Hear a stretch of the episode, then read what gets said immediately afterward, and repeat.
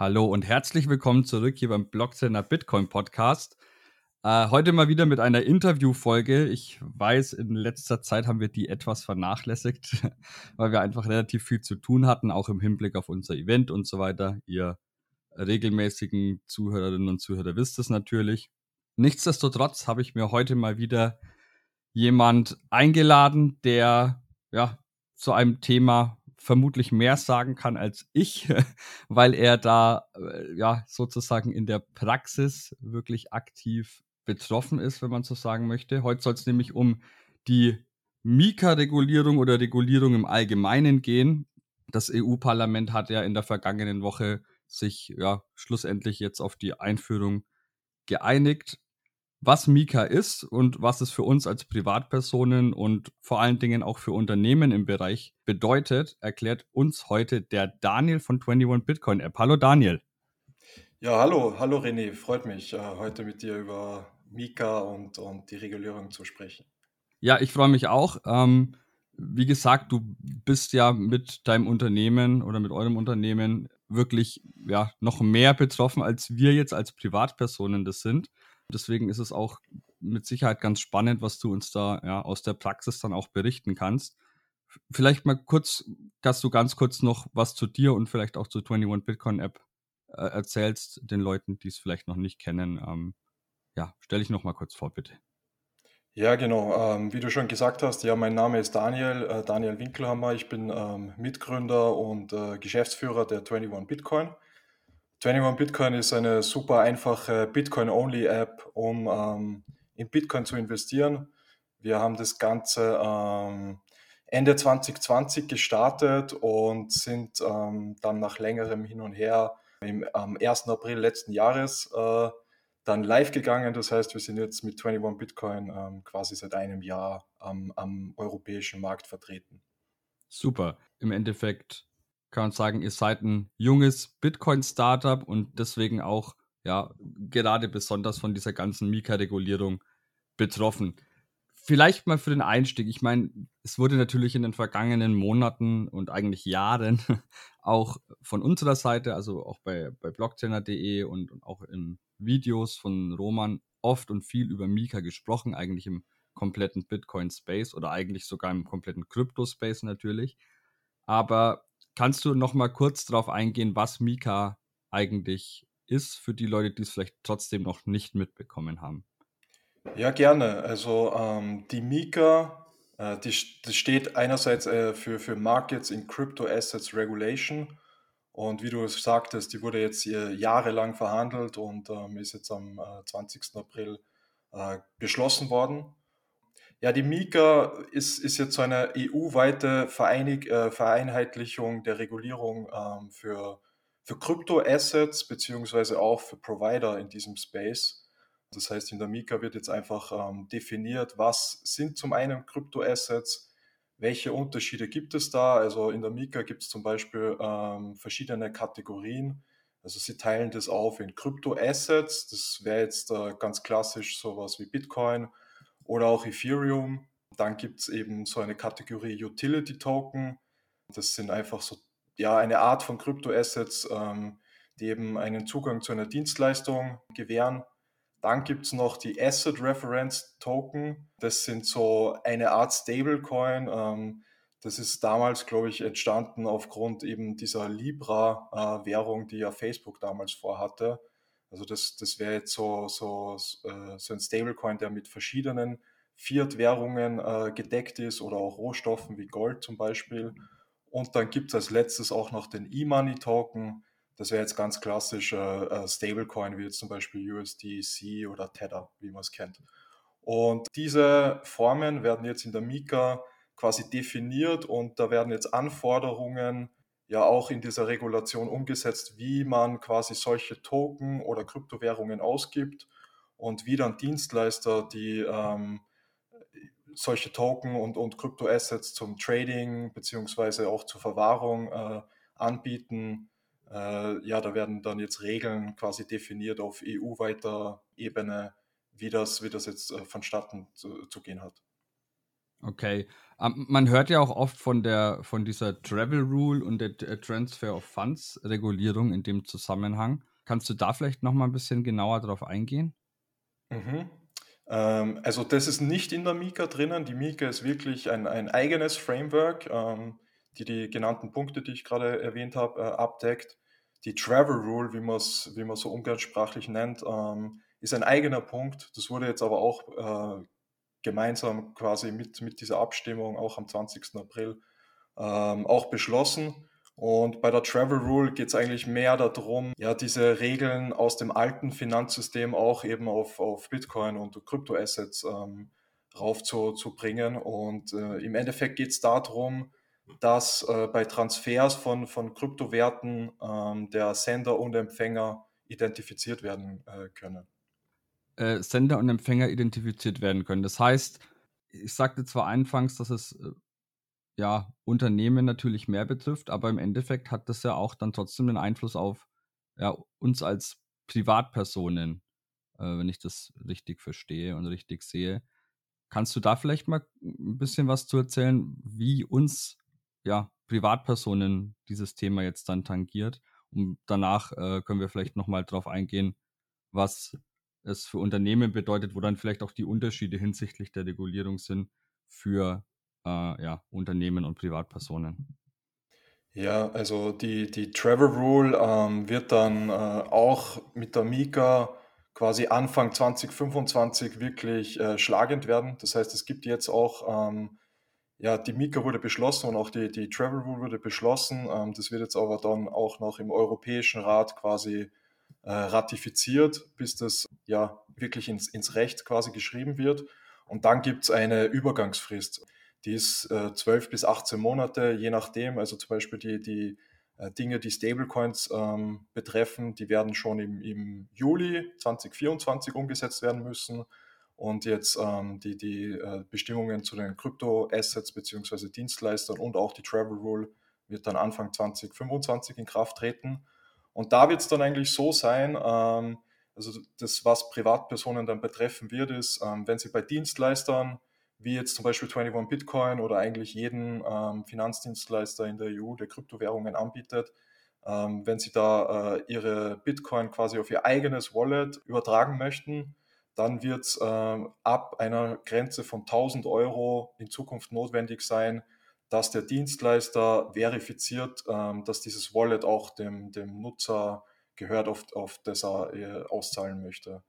Genau, das ist aktuell auch, ähm, wir kennen es aus der Schweiz. In der Schweiz ist das bereits umgesetzt, also äh, die Schweizer Provider machen das mittlerweile auch. Äh, da gibt es einige Verfahren, um eben zum Beispiel eine Signatur des Wallets ähm, zu, zu generieren. Äh, ich glaube, die Bitbox hat das vorangetrieben und, und äh, auch eingeführt dass man dann relativ einfach so eine Message quasi signen kann und das schickt man dann dem Provider und damit kann der dann äh, sicherstellen, dass dieses Wallet, wohin die Auszahlung über 1000 Euro äh, gehen soll, ähm, auch wirklich dem Kunden gehört.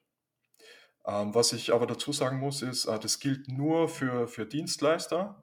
Das heißt im privaten Bereich, also wenn jemand äh, von seiner eigenen Blue Wallet oder, oder wie auch immer oder von seiner Bitbox äh, Transaktionen im privaten Bereich macht, ähm, gilt diese Regel nicht. Also das gilt wirklich immer nur ähm, von quasi Börsen an den User beziehungsweise auch von den User an die Börse ähm, im Falle, wenn es über 1000 Euro Gegenwert äh, ist.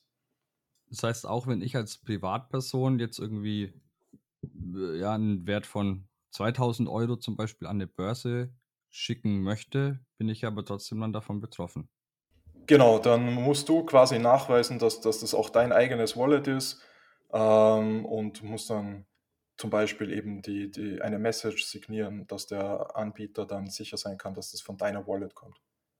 Okay. Gibt es noch andere Bereiche, in denen man jetzt ja, als Privatperson da dann gewisserweise mit Einschränkungen zu rechnen hat? Oder ist diese, ja, diese ja, Nachweispflicht sozusagen, diese Signierpflicht, die man ja dann hat, ja, so das, das einzige und das größte Thema? Ja, ich glaube eigentlich, dass das so das größte Thema sein wird, das man im, Pri im privaten Bereich äh, merken wird. Wie gesagt, ähm, das ist auch jetzt schon in, in der Schweiz umgesetzt, ähm, funktioniert dort auch. Ich meine, das ist immer so, ähm, man versucht halt das äh, traditionelle Finanzsystem jetzt auf das neue äh, System Bitcoin äh, oder Krypto generell um, umzumünzen. Und ja, also das, das wird man sicher als Privatperson merken. Und ja, die anderen Dinge, die sich ändern werden für Privatpersonen, also ich glaube, dass, dass vielleicht sogar auch äh, Vorteile sich daraus ergeben, weil eben durch die Mika einfach ein einheitliches Framework jetzt äh, geschaffen wurde, das einfach EU-weit gilt. Also die Mika ist auch eine äh, Verordnung und keine Richtlinie. Das heißt, die muss nicht speziell in jedem Land äh, äh, umgesetzt werden, sondern die gilt wirklich EU-weit. Und damit, äh, also man wird sehen, wie, wie, wie es dann wirklich wird, aber ich glaube, damit ähm, schafft man auch mehr Transparenz. Das heißt, die Dienstleister müssen dann auch zum Beispiel Policies haben, wie, wie äh, wird der Preis äh, auf, auf einer Börse, wie kommt der zustande, wie ist die ganze Verwahrpolitik, ähm, wie, wie werden, ja, wie wird die Börse quasi geführt. Es gibt einfach ähm, einige Policies, die, die man dann haben muss. Ja, ich glaube, das, das, äh, der, der Grund dafür, das entstammt so ein bisschen auch äh, aus der Bubble, die wir ja immer wieder hatten, jetzt 2017 äh, mit, mit den ganzen ICOs, wo leider viel Schindluder getrieben wurde und jetzt auch ähm, 2021 mit dem ganzen DeFi, ja, mit diesen Hacks und wo viele Personen einfach Geld verloren haben. Und durch die Mika versucht man halt jetzt ähm, mehr Transparenz eben zu schaffen. Das heißt, wenn jemand jetzt einen neuen Coin zum Beispiel ähm, launchen möchte und diesen ähm, dann anbieten möchte, dann gibt es jetzt einfach Regelwerke und, und Standards, äh, an die man sich halten muss in der EU. Ähm, man muss dann zum Beispiel ein White Paper publishen, das, das einige äh, Dinge eben beinhaltet und um eben eine Transparenz und Vergleichbarkeit äh, herzustellen. Aber glaubst du, dass das zielführend ist? Ich, also äh, Roman hat gestern in seinem äh, Livestream auch über das Thema gesprochen und vielleicht auch kurze Empfehlungen an alle Zuhörer, gerne mal auch ins Video reinschauen. Ich weiß nicht, ob du das Video gesehen hast, aber äh, John Oliver bei Last Week Tonight, äh, ich weiß nicht, ob du die Sendung kennst aus den USA, so eine ja, satirische Nachrichtensendung. Der hat auch dieses Thema Kryptowährungen und die ganzen Vorfälle rund um FTX, äh, Celsius und äh, Terra Luna aufgegriffen und hat am Ende gesagt, hm, naja, normalerweise geben wir jetzt immer eine Empfehlung, was eine Lösung für dieses und jenes sein könnte. Und im Normalfall würde man glauben, dass mehr Regulierung äh, in dem Fall helfen würde.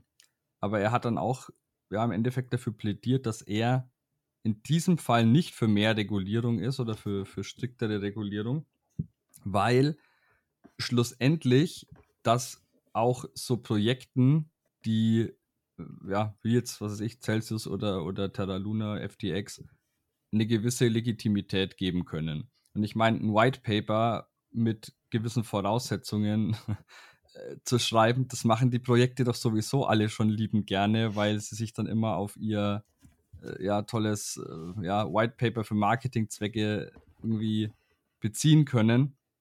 Und glaubst du, ist es zielführend in, in der Hinsicht, also so eine, so eine Regulierung, dass, ja, also, mhm. mhm. um es vielleicht klar zu sagen, im Endeffekt, wer einen, wer einen Shitcoin auf den Markt bringen will, der wird sich davon wahrscheinlich nicht abhalten lassen. Und schlussendlich ist es nur eine, ja, eine Art Gütesiegel für den Shitcoin, wenn er dann sagen kann, oder für die, für die Initiatoren, wenn die behaupten können, hey, guckt her, wir sind Mika reguliert und ne, haben das sozusagen das Mika-Siegel auf uns drauf. Ihr könnt bei uns beruhigt euer Geld äh, in den Sand setzen. Ähm, ja, also ich glaube, äh, das, das remains to be seen. Also man muss mal schauen dann, ähm, wie sich das auch in der Praxis dann entwickelt also meine Meinung ist, äh, es ist halt jetzt äh, aktuell so ein wilder Westen, ähm, was das ganze äh, ja, Krypto, diesen ganzen Krypto-Space betrifft. Und äh, das Problem, was ich so ein bisschen sehe, ist, also ja, einerseits Regulierung ähm, ist, ist ja immer, also ob das immer die Lösung ist, äh, glaube ich auch nicht. Ähm, ich bin, bin auch ein Fan des freien Marktes und ich glaube auch, dass, äh, dass wir alle so äh, intelligente Leute äh, sind, dass, dass man eigentlich da selbst drauf kommt und dass der Markt es dann auch für sich selbst regeln würde. Das Problem, was ich halt einfach sehe, ist, ähm, dass viele Leute das einfach äh, mittlerweile oder, oder immer noch nicht wissen, dass, dass diese ganzen Projekte einfach keinen wirklichen Regu Regulationen äh, ja, unterworfen sind. Und ähm, man kennt es aber aus dem Finanzbereich. Das heißt, wenn ich jetzt in, in äh, Aktien investiere oder in andere Vermögenswerte, dann gibt es da einfach Regulierungen und äh, äh, Vorschriften, an die man sich halten muss. Und ähm, das wird halt natürlich jetzt äh, extrem oder ist die letzten Jahre extrem ausgenutzt worden von, von vielen großen Venture Capital Fonds, äh, die dann äh, diese Pump and Dumps getrieben haben. Und äh, ja, da gibt es halt eben diesen Zwiespalt. Einerseits äh, ist, ist, ist der Finanzbereich, also die Leute verlassen sich äh, aus meiner Erfahrung heraus auch darauf, ähm, dass das geprüft ist.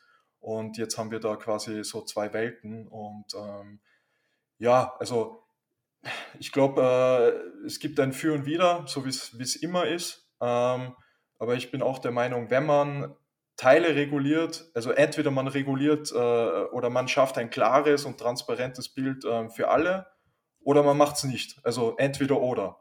Und äh, da sind wir jetzt nicht und, und ich glaube, mit der Mika gehen wir da in den, in den Schritt rein, dass, das, äh, dass, dass der ganze Finanzmarkt äh, harmonisiert wird und dadurch eben auch, also das Ziel davon ist, ist die Verbraucher zu schützen. Aber wie, wie gesagt, so meine Meinung ist auch, ähm, dass, dass, dass glaube ich, der Markt das auch regeln könnte. Ähm, aber es halt schwierig ist, wenn es für verschiedene äh, Vermögenswerte verschiedene Regeln dann auch gibt.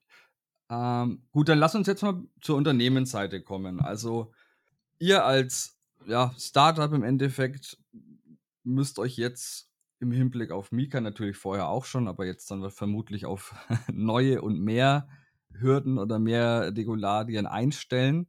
Was bedeutet das jetzt in der Praxis für sowohl kleine, aber auch vielleicht, ja, natürlich für, für große etablierte Player am Markt, was weiß ich, äh, irgendwie Coinbase, äh, Kraken und so weiter, dass Mika kommt? Mhm. Ja, also bis jetzt war es eigentlich so, seit, seit Anfang 2020 ähm, gab es ja in der EU äh, die, die Pflicht, als, als Dienstleister für virtuelle Währungen ähm, sich zu registrieren bei, in, in dem Wohnland oder in dem Wohnsitz, ähm, wo man oder quasi wo die Firma, äh, Firma äh, ansässig ist. Das heißt, ähm, du hast eigentlich in jedem Markt, wo du aktiv auftreten möchtest, äh, musst du zur Regulierungsbehörde geben, äh, gehen. Das war jetzt in, in unserem Fall in Österreich die Finanzmarktaufsicht ähm, und hast dort quasi eine Registrierung als, als Dienstleister äh, dir holen müssen, was äh, ja auch schon sehr viel Aufwand äh, war. Das heißt zwar Registrierung, aber eigentlich im Endeffekt ähm, ist, ist das Prozedere mehr oder weniger eh wie eine Lizenz gewesen. Und das hast du halt bis jetzt oder bis zur Mika quasi in jedem EU-Land ähm, machen müssen. Und durch die Mika wird es jetzt möglich, ähm, dass du quasi eine einheitliche Lizenz hast, die du dann auch ähm, bei deiner Heimatregulierungsbehörde beantragst. Und wenn du dann diese Mika-Lizenz hast, kannst du die in jedes Land in der EU äh, passporten. Das heißt, du kannst deine Lizenz nehmen, ähm, zum Beispiel aus Österreich und gehst dann damit ähm, zur BaFin in Deutschland, zu der Regulierungsbehörde. Und ähm, die haben dann zwei Wochen Zeit, um quasi diesen Antrag zu prüfen. Und ähm, im Normalfall bekommst du dann auch quasi das Go ähm, in, in, in dem jeweiligen Land. Das heißt, von dem Gesichtspunkt her ist Mika ja eigentlich sogar relativ förderlich für, für euch jetzt. Ja, es macht grundsätzlich, glaube ich, Sinn, weil jedes, ähm, jedes Unternehmen in dem Bereich, also äh, Bitcoin ist, ist, ist natürlich global und ja, also du, du, wenn du ein Dienstleister in, in Europa bist, wirst du natürlich auch den europäischen Markt ansprechen. Und das wird jetzt eben mit der Mika dann äh, vereinfacht, beziehungsweise viel, viel einfacher möglich. Vorher war es so, dass eigentlich nur sehr, sehr große Unternehmen wie jetzt Coinbase, Bitpanda ähm, oder wie sie, wie sie heißen, ähm, mehrere Lizenzen in, oder Registrierungen in, in mehreren Ländern hatten, weil es einfach super viel äh, Aufwand ist in jedem Land. Und jetzt wird es auch ähm, dann, sage ich mal, für, für Startups vielleicht auch möglich, äh, den, den kompletten europäischen Markt anzusprechen, was natürlich auch für die Privatpersonen äh, wieder von Vorteil ist, weil es dann einfach mehr Dienstleister gibt, ähm, die in Frage kommen, was, was die Konkurrenz und den Wettbewerb einfach fördert und äh, generell zu mehr, zu mehr äh, ja, Vereinheitlichung ähm, und, und, und Vergleichbarkeit vor allem für die, für die Privatpersonen äh, ja, führt. Okay. Natürlich ist, also ja, natürlich ist auch, ähm, also es ist jetzt ähm, nicht so, dass, dass, dass, dass die Mieke so einfach umzusetzen ist. Also die andere Kehrseite der Medaille ist natürlich, also meiner Meinung nach oder was ich glaube, ist, dass das natürlich für, für ganz neue Unternehmen äh, dann auch schwer wird, so eine Mika-Lizenz auch zu, zu bekommen. Es gibt da einerseits Kapitalanforderungen, also du musst zum Beispiel jetzt äh, als Exchange oder Broker äh, musst du mindestens 125.000 Euro Eigenkapital haben. Ähm, du musst äh, diese ganzen Policies und Richtlinien entsprechen. Das heißt, ähm, wenn du das jetzt von Grund auf quasi heute, wenn du heute sagst, okay, du möchtest ähm, äh, eine Bitcoin-App äh, äh, machen, wird das natürlich immer schwerer, was, was, was ja, den Wettbewerb da in dieser Hinsicht natürlich auch wieder ein bisschen äh, ja, schwerer macht. Okay. Äh, dann lass uns doch noch mal ein bisschen ja, bei den Schwierigkeiten oder bei den Hürden bleiben. Was, was gibt es denn so für Hürden jetzt für Unternehmen, die mit äh, Mika kommen? Also keine Ahnung, braucht ihr speziell geschultes Personal für irgendwelche Dinge, irgendwie Geldwäschebeauftragte und so braucht man vermutlich, nehme ich jetzt mal schwer an. Ähm, irgendwie muss wahrscheinlich nachweisen, dass bestimmte Kompetenzen im Unternehmen liegen. Genau, also ähm, ich kann es jetzt nur aus unserer Perspektive äh, sagen. Also wir sind ja bereits, äh, wir haben ja eine Registrierung als, als äh, CASP, also als äh, Crypto Asset Service Provider. Das heißt, wir dürfen das ja auch in der EU anbieten und äh, in, Österreich vermarkten. Und da haben wir einfach schon sehr, sehr viel umgesetzt. Also ich glaube, die österreichische und auch die deutsche Registrierung sind eine der, der schwierigsten auch in Europa. Und deswegen glaube ich auch, dass das für uns jetzt nicht so ein großes Problem ist. Also wir sind auch äh, aktuell dabei, ähm, das umzusetzen und wir haben schon sehr, sehr viele Policies ähm, auch umgesetzt, die dann mit der Mika notwendig werden. Also nur beispielsweise, wir arbeiten ja mit der VR Bank Bayern Mitte zusammen und ähm, wir haben auch im Zuge dieser Partnerschaft haben wir unser ganzes äh, Custody-Konzept nochmal umgestellt. Das heißt, wir, wir haben äh, so ein Treuhandskonzept. Ähm, das heißt, äh, das, was bei FTX zum Beispiel passiert ist, ähm, dass wir mit den Assets einfach abhauen, äh, funktioniert bei uns nicht. Das heißt, ähm, sobald du Euro oder auch Bitcoin auf unserer Plattform hast, ist es wirklich immer dein Eigentum selbst wenn, wenn, die, wenn 21 Bitcoin jetzt morgen insolvent wäre, ähm, sind die Assets immer eins zu eins gedeckt und du hast äh, Eigentums- und Aussonderungsrechte ähm, für, für, deine, äh, äh, für dein Vermögen. Ja. Also wir sind da, glaube ich, schon sehr, sehr weit. Ähm, was es jetzt bedeutet, wenn du, wenn du wirklich äh, neu eine Lizenz beantragen müsstest, äh, ja, ist, ist natürlich, wie du vorher schon erwähnt hast, also du musst einige einige ähm, Dinge beachten. Also du, genau, du brauchst, äh, du brauchst Compliance, du brauchst äh, Geldwäsche-Procedures und ähm, ja, ist, ist, ist natürlich ein, ein Riesenbrocken, der, der auch äh, quasi äh, zu tun ist. Und vermutlich auch relativ teuer, oder, das Ganze umzusetzen? Äh, ja, äh, ist, ist, ist natürlich ein, ein, ein, großes, ein großer Bereich. Wo wir aber auch eigentlich sehr stolz darauf sind, ähm, dass wir das, äh, also wir haben mittlerweile auch schon die zweite Registrierung. Ähm, wir haben äh, 2021 schon mal eine bekommen und dann 2022 nochmal. Und wir haben die erste Registrierung auch komplett äh, alleine umgesetzt. Also das haben ähm, mein Mitgründer, der Dominik und ich, wirklich selbst umgesetzt. Das heißt, wir haben da super viel äh, Know-how auch in-house. Und dadurch, glaube ich, haben wir das auch geschafft, mit relativ äh, überschaubaren Kosten das umzusetzen.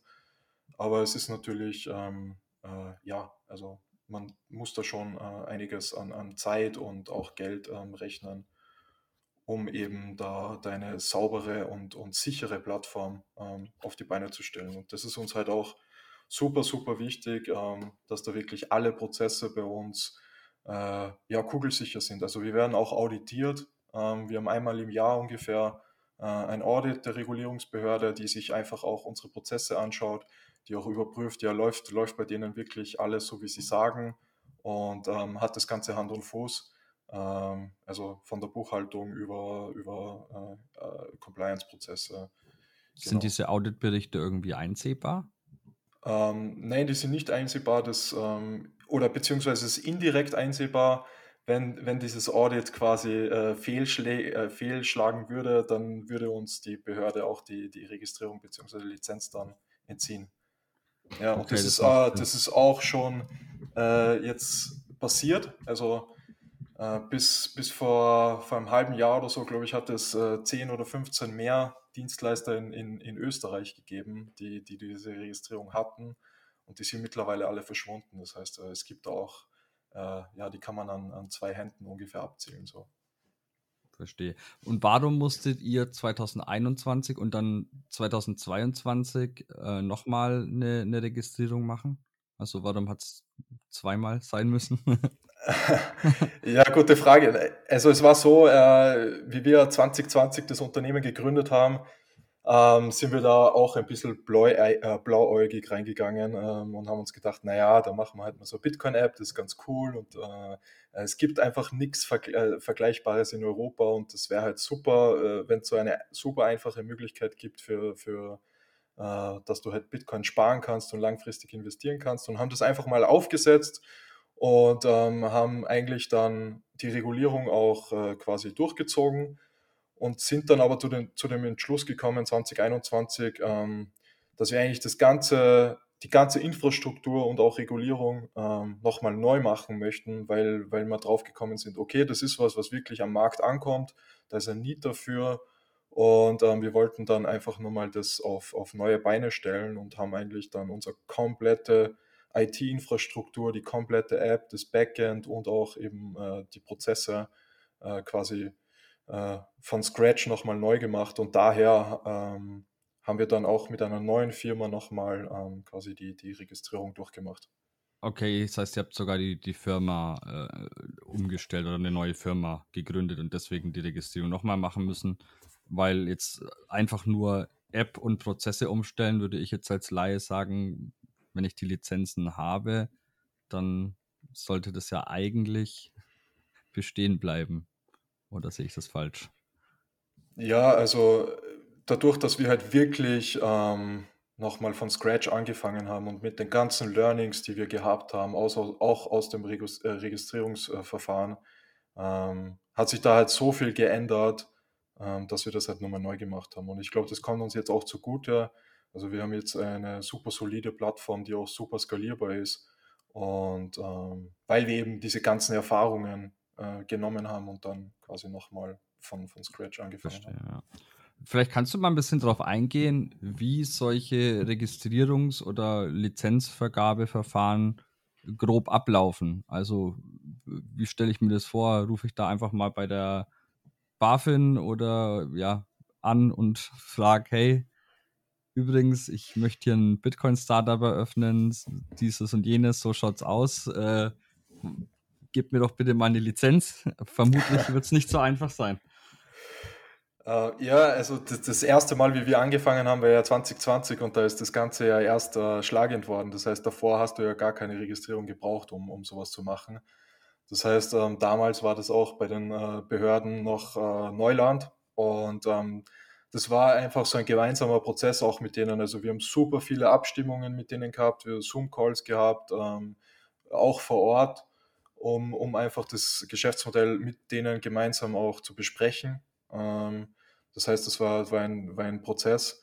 Mittlerweile gibt es da aber auch schon einige Unterlagen. Das heißt, ähm, die, die Behörden haben damit auch schon äh, mehr Erfahrung.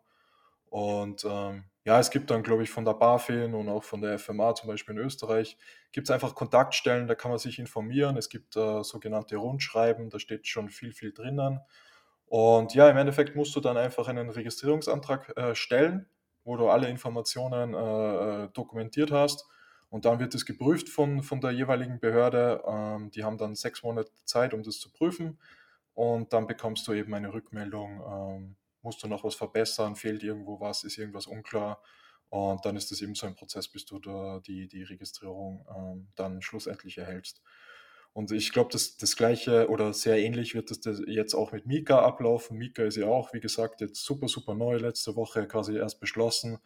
Und da werden die Regulierungsbehörden jetzt auch äh, erstmal eine Zeit brauchen, um das Ganze äh, zu interpretieren, beziehungsweise dann auch ihre, äh, ja, ähm, ihre, ihre Frameworks aufzusetzen. Wie lang dauert grob so ein Prozess? Also von ja, von ich mache mir Gedanken und, und frage das sozusagen mal an, bis hin zu jetzt äh, bekomme ich tatsächlich dann die, das Go von der FMA bzw. BaFin oder FINMA? Ähm, ja, es kommt immer darauf an, wie, wie gut du auch die Dokumente, äh, in welcher Qualität du die liefern kannst. Aber ich würde jetzt so grob schätzen, also man, man sollte schon ein Jahr äh, ungefähr rechnen. Ja.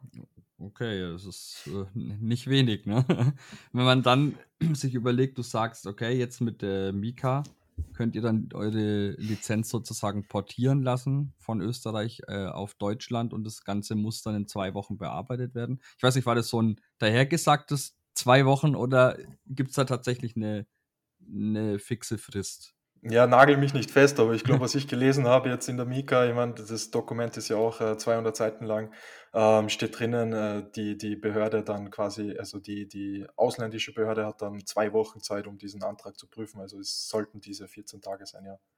Okay, ja, weil, also was das betrifft, ist das ja dann wirklich ein riesiger Vorteil, wenn man sich als äh, Unternehmen das ja, ganze Prozedere dann dahingehend sparen kann, nicht nochmal, ja, von, von Anfang an alles durchlaufen zu lassen, ein Jahr zu warten, bis ich dann Go bekomme, sondern ja, dass es dann eine fixe Frist für die Prüfung gibt. Ähm, Aber das, das ist erst der zweite Schritt. Also du musst ja mhm. vorher die Mika, die Mika haben. Und wenn du die dann hast, dann hast du ja diese einheitliche, äh, dieses einheitliche Framework schon und dann haben die quasi die, die andere Behörde zwei Wochen Zeit. Aber die Mika zu bekommen, wird jetzt nicht in zwei Wochen gehen. Genau, verstehe. Aber vorher hatte man ja quasi das Problem, dass ich, ich hatte eine Lizenz in einem Land genau. und musste quasi in jedem Land einzelne Lizenz äh, mhm. prüfen. Und ich, ich würde jetzt mal schätzen, dass sowohl die BaFin als auch die FMA als auch die FINMA in der Schweiz, die werden ja alle sich dafür dann entsprechend Zeit lassen und es wird überall wahrscheinlich so plus minus ein Jahr dauern, bis man sowas bekommt. Und ja, ich meine, wenn ich jetzt dann von Österreich nach Deutschland nur einmal dieses Jahr sozusagen warten muss und dann das innerhalb von zwei Wochen portieren kann, ist es, ist es eine, eine gute Sache. Genau, ja. Jetzt hat äh, der Dr. Stefan Berger, äh, der ja maßgeblich an der äh, ja, ganzen Mika-Geschichte in der äh, ja, Regulierungsdebatte beteiligt war. Also er ist äh, Mitglied im Europaparlament und ich glaube auch Vorsitzender des äh, Finanzausschusses da. Der hat, nachdem bekannt wurde, dass eben Mika durchgewunken wurde, einen Tweet abgesetzt und so ungefähr geschrieben, dass die EU jetzt dadurch einen enormen Wettbewerbsvorteil gegenüber äh, ja allen voran natürlich den USA, aber vielleicht auch Asien hat. Was sagst du dazu? Also glaubst du, dass Europa oder die EU dadurch wirklich einen enormen Wettbewerbsvorteil hat oder kann vielleicht so eine striktere Regulierung sogar hinderlich sein? Ja, ist schwer zu beantworten. Also ich glaube schon, dass äh, jetzt dadurch, dass eben so eine Harmonisierung äh, gibt und, und du wirklich nicht mehr in allen 27 äh, EU-Ländern ähm, die verschiedenen Lizenzen beantragen musst, sicher für Unternehmen auf jeden Fall ein Vorteil ist. Ähm, genauso glaube ich, dass das für die Bitcoin-Adaption im, im Unternehmensbereich oder, oder ähm, ja, ist es, glaube ich, äh, förderlich. Also, äh, weil vorher gab es oder gibt es, oder bis, bis heute gibt es natürlich äh, viele Unternehmen, die einfach nicht in Bitcoin investieren können, weil der Rechtsrahmen einfach noch nicht so klar ist. Und durch die Mika wird das jetzt, ja, wird es jetzt dann möglich sein. Also ich glaube, dass, dass vor allem die institutionelle Adaption von Bitcoin in Europa dadurch auf jeden Fall profitieren kann. Und ähm, ja, dass die EU da führende Rolle einnimmt, äh, ist, ist für das sicher positiv.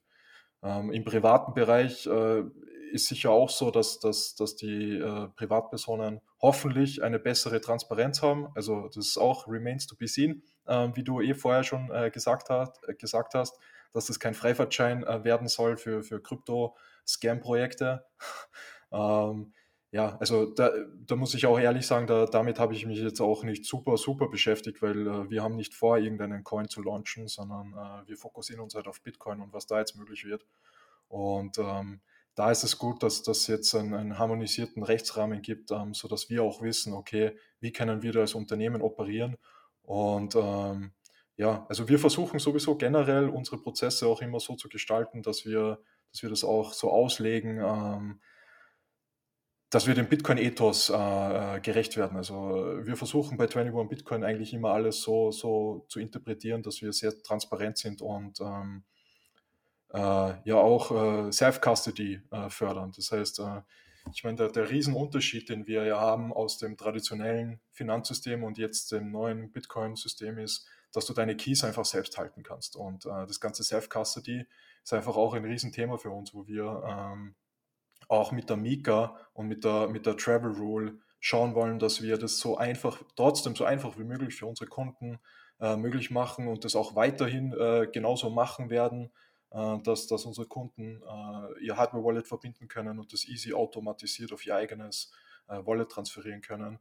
Und da, da schauen wir eigentlich immer, dass, dass, dass wir das so umsetzen, dass, dass, dass das eigentlich für unsere Kunden äh, super easy möglich ist. Hm, da fällt mir gerade äh, sogar noch ein Punkt zu ein, weil aktuell ist es ja tatsächlich so, dass man bei euch, äh, bei, bei eurem Service, muss man diesen ganzen äh, ja, Message-Signing, äh, Hickhack, um nachzuweisen, dass ich, ähm, ja, dass dies wirklich meine Wallet ist, muss ich bei euch ja aktuell noch gar nicht machen, weil ihr sitzt in Österreich und in Österreich ist das bis dato noch nicht der Fall, wie jetzt in der Schweiz. Ich meine, jeder, der schon mal bei einem Schweizer Service gekauft hat, der weiß, ne, dass man da das eben nachweisen muss. Wird es mit Mika, zumindest bei Summen über 1000 Euro, wird es ja dann aber auch bei euch der Fall sein. Äh, sehe ich das richtig? Genau, ähm, aktuell ist so, du Du kannst dein, dein äh, Hardware-Wallet oder dein Wallet bei uns hinterlegen, scannst deinen QR-Code und ähm, das ist hinterlegt und du kannst dann automatisch darauf auszahlen oder, oder wenn du, wenn du oder manuell und du musst da quasi äh, nichts signieren, so wie du richtig gesagt hast. Genau, und äh, mit 2025 wird es dann so sein, wenn du Transfers über 1000 Euro machst, dass du quasi dann einmal ähm, diese Message auch signen musst, so wie sie jetzt auch aktuell in der Schweiz schon ist. Ähm, wie gesagt, nur bei Beträgen über, über 1000 Euro. Das heißt, wenn du jetzt zum Beispiel ein, ähm, wir haben so ein Feature Auto Wallet Transfer, das du einstellen kannst mit so einem Limit, wo du sagst, okay, ab 500 Euro möchte ich bitte immer auf meine Bitbox ähm, äh, auszahlen lassen, da müsstest du es auch nicht machen und könntest, äh, könntest es genauso wie, wie bisher nutzen. Was natürlich auch äh, bei, bei vielen der Nutzern einfach so ist, weil ähm, ja, wenn du monatlich 1000 Euro in Bitcoin äh, sparst, ist, ist natürlich eh schon eine gute Summe und äh, viele unserer Nutzer wird das einfach äh, wahrscheinlich gar nicht betreffen. Ja, stimmt. Ähm, Im Endeffekt der normale Sparplan DCA-Kunde, der, was weiß ich, das, was er halt ein bisschen übrig hat im Monat, vielleicht mit einem wöchentlichen Sparplan in, in äh, Bitcoin äh, ja, konvertiert. Für den ist das natürlich kein Problem, das stimmt. Äh, ähm, jetzt ist mir tatsächlich dabei gerade noch eine Sache eingefallen. Vielleicht kannst du dazu auch was sagen. Ich habe nämlich gestern einen Tweet gesehen ähm, von einer äh, jungen Dame, die bei euch was gekauft hat und bei der an, das Geld in Anführungszeichen eingefroren wurde. Ich kenne das auch von, also ich will, will, jetzt gar nicht sagen, dass ihr da schuld seid. Ich kenne das auch von anderen Service zur Genüge. Ich möchte eher mal, dass du mal aufklärst, wie sowas zustande kommt und was da das, das Problem dabei vielleicht sein kann. Ähm, weil, also man hört es ja immer wieder, wie gesagt, ich kenne es auch, also habe es auch am eigenen Leib schon erfahren bei anderen Dienstleistern, dass es ne, man, man überweist da Geld hin und denkt sich, oh, jetzt kaufe ich Bitcoin und auf einmal heißt es, hey, hier, dein Geld wurde eingefroren, weil du einen Mittelherkunftsnachweis erbringen musst. Ähm, was, was steckt da dahinter? Genau, ähm, ja, es ist im, im Grunde ist es so, ähm, es gibt halt äh, Verordnungen oder beziehungsweise Gesetze zur, also wir müssen Geldwäsche verhindern als Finanzdienstleister. Das muss jeder Finanzdienstleister in der EU und auch in Europa. Und da gibt es halt gewisse Kriterien, ähm, wann man eben so einen Mittelherkunftsnachweis einholen muss. Also Mittelherkunftsnachweis ist nichts anderes wie, wir müssen sicher gehen, ähm, dass das Geld, das du uns schickst, äh, nicht aus äh, Geldwäsche oder, oder irgendwelchen illegalen äh, Aktivitäten kommt. Und dann kann es halt eben sein, wenn du größere Summen überweist, äh, dass wir halt nachfragen müssen. Äh, das ist einfach eine gesetzliche Verpflichtung. Hey, woher hast du das Geld? Und ähm, dass, dass man das einfach abklärt. Im Endeffekt ist bei uns auch so, dass wir, äh, also wir sind uns dessen natürlich bewusst und wir setzen das auch um, weil wir äh, die gesetzliche Anforderung einfach auch haben, so wie jeder andere Finanzdienstleister. Ähm, aber wir setzen es auch so um, dass wir schauen, dass wir das so, so gut wie möglich auch für alle Kunden äh, machen. Das heißt, wir frieren da jetzt keine Überweisung ein, sondern äh, wir geben dir das auch frei und du kannst damit dann auch, äh, zum Beispiel wenn jetzt der Bitcoin-Kurs fällt, du kannst dann auch deine Bitcoin kaufen, verkaufen. Wenn du es dann aber quasi äh, von der Plattform runterziehen möchtest, ähm, musst du uns quasi das, das bestätigen, einfach weil das ähm, ja eine, eine gesetzliche Anforderung ist. Äh, wird es dann sozusagen algorithmisch getriggert? Also vermute ich jetzt mal, da wird ja kein Mitarbeiter sitzen und, und manuell den Knopf drücken, sagen, hier wird jetzt überprüft und da wird nicht überprüft. Wie sind das so die, also was sind da vielleicht so die, die Kernpunkte, anhand der man sagt, okay, das muss jetzt überprüft werden? Ist das äh, wahrscheinlich die Höhe des Betrags spielt vermutlich eine Rolle? Gibt es noch andere Kriterien, die da mit reinspielen? Ja, es sind so Standard, äh, Standardregeln, die, die jede Bank auch hat, ähm, die dazu verpflichtet ist. Eben. Also es wäre wär genau zum Beispiel ähm, das gesamte Volumen, das du investiert hast. Ähm, ja, und so Transaktionsmuster. Also es, äh, wir bieten ja auch Sofortüberweisungen an. Das heißt, du kannst auf unser Konto per SEPA Instant 24-7 äh, bis zu 100.000 Euro Konto äh, äh, pro Überweisung senden. Und wenn du das jetzt zum Beispiel äh, ja, in, in sehr komischen Abständen machen würdest, ähm, dann sind wir halt dazu verpflichtet, einfach äh, abzuklären, warum du das machst. Einfach ähm, um, um eben so Auffällig, Auffälligkeiten ab, abzuklären. Aber es gibt jetzt da nicht grundlegend, dass wir sagen, okay, alles ab äh, 15.000 pro Überweisung überprüfen wir, sondern ähm, da gibt es halt einfach so, so, so Muster, die, die wir hinterlegt haben und, und das muss man sich dann anschauen. Okay, und die Muster, die, die genau. Muster legt ihr fest oder die Muster werden euch vorgegeben sozusagen? Ähm, die Muster legen, also was heißt legen wir fest? Also wir halten uns da einfach an, an im Gesetz steht jetzt nicht drinnen, äh, du musst äh, jede Überweisung über 15.000 Euro überprüfen zum Beispiel, aber es gibt Anhaltspunkte, wo, wo drinnen steht, was halt ähm, zum Beispiel auffällig sein könnte und daran halten wir uns und, und daran sind die Regeln quasi angelehnt. Es ist jetzt so, äh, wenn du ja, wenn du ganz normal äh, deinen wöchentlichen Sparplan hast oder so, dass, dass das eigentlich äh, auch nicht relevant ist. Ähm, wir haben aber auch viele Kunden zum Beispiel, die einfach ja, höhere Beträge investieren, also auch 100.000 Euro plus. Ähm, da ist dann einfach auch ja, die Pflicht, dass, dass man schauen muss, okay, ähm, ist das Geld auch, äh, hast du das verdient oder, oder gespart und, und ja, also der Prozess dauert auch nicht lange. Es ist im Endeffekt, ähm, also ich verstehe auch, dass dann Unmut geben kann. Ähm, wir können das leider auch, auch nicht ändern, aber wir versuchen es eben trotzdem so angenehm und datensparsam als möglich äh, zu machen. Das heißt, äh, die Daten werden von uns auch nur äh, in, in, in, quasi verschlüsselten äh, Ordnern gespeichert und äh, da hat jetzt auch kein anderer Zugriff. Also kein Engineer oder so zum Beispiel kann sich, das, äh, kann sich das ans, anschauen. Also wirklich nur immer derjenige, der wirklich den Fall bearbeitet und ähm, da, da zugewiesen ist. Und ähm, das wird normalerweise auch in, in, ja, bei uns innerhalb von ein bis zwei Stunden wird das bearbeitet. Dann würde ich sagen, vielleicht zum Ende hin, dass wir noch mal ein bisschen so eben über einen ja, Ausblick sprechen könnten. Wie sieht es aus mit der Regulierung in in Zukunft, was könnte noch kommen? Ist Mika schon das Ende der Fahnenstange? Ähm, vielleicht, dass du einfach mal frei deine Gedanken dazu teilst. Ja, also vielleicht so ein bisschen aus der Praxis. Ähm, wir, sind, wir sind ja auch äh, sehr, sehr viel mit den Behörden ähm, im Diskurs. Das heißt, wir loten da auch, glaube ich, ähm, bei uns auch in Österreich so die, die Möglichkeiten aus, ähm, auch was jetzt neue Technologien im Bitcoin-Bereich äh, anbelangt, da sind wir, glaube ich, so an der Speerspitze, ähm, was, wir, was wir da jetzt gerade ähm, ausloten eben. Ähm, einfach das, also wir wollen einfach das gesamte Ökosystem äh, weiterbringen und ähm, wir wollen da auch mit, äh, quasi mitdiskutieren, wie man vielleicht Sachen äh, äh, regelt, beziehungsweise, ähm, also wir sind da immer im regen Austausch mit den Regulierungsbehörden weil die teilweise auch vielleicht jetzt so Sachen wie Lightning oder Taro oder solche Dinge äh, noch nicht zu 100% verstehen, würde ich jetzt sagen. Und ähm, da sind wir immer, äh, ja. In der Erklärrolle sozusagen. Ja, genau. Also wir erklären ihnen das und ähm, versuchen da auch dann gute, gute Kompromisse zu finden, um halt eben auch die Innovation, die jetzt im Bitcoin-Bereich äh, stattfindet, die ja extrem ist. Also man kommt ja selbst fast nicht mehr hinterher mit, ähm, was alles passiert. Und ähm, da sind wir, da sind wir glaube ich, äh, als Unternehmen ähm, sehr beteiligt auch an diesem Diskurs, zumindest mit den Behörden. Und ähm, ja, was meine Auffassung so ein bisschen ist, ist, ich glaube auch durch die Mika wird jetzt natürlich versucht, so das traditionelle Finanzsystem so ein bisschen auf, auf das neue Bitcoin-System äh, drüber zu stülpen und, und quasi das da so einzufangen, ähm, was teilweise mehr oder weniger gut ähm, auch äh, äh, ja, passiert.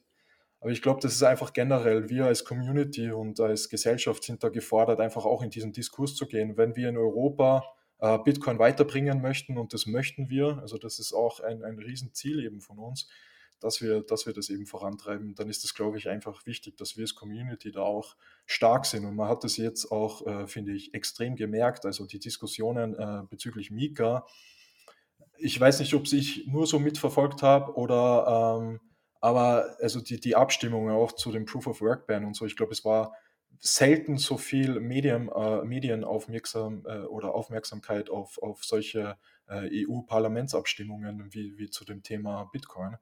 Und das finde ich extrem wichtig, also dass das auch äh, in die breite Gesellschaft kommt, dass ähm, auch immer mehr dann, äh, desto mehr Unternehmen auch Bitcoin haben, desto mehr Privatpersonen Bitcoin haben, desto mehr sind wir auch äh, in der Position, dass wir das, äh, diesen ganzen Prozess auch mitbestimmen können. Also man sieht es ja ganz gut in der Politik jetzt äh, auch, du hast vorher auch schon den einen oder anderen Namen ähm, äh, erwähnt, zum Beispiel den Stefan Berger, äh, der sich da einsetzt. Und ähm, ja, ich glaube, dass das einfach ein langfristiger Prozess werden wird. Und aber dass das extrem wichtig ist, dass das äh, ja, Bitcoin ist halt, äh, ist, ist da, um zu bleiben oder ist gekommen, um zu bleiben.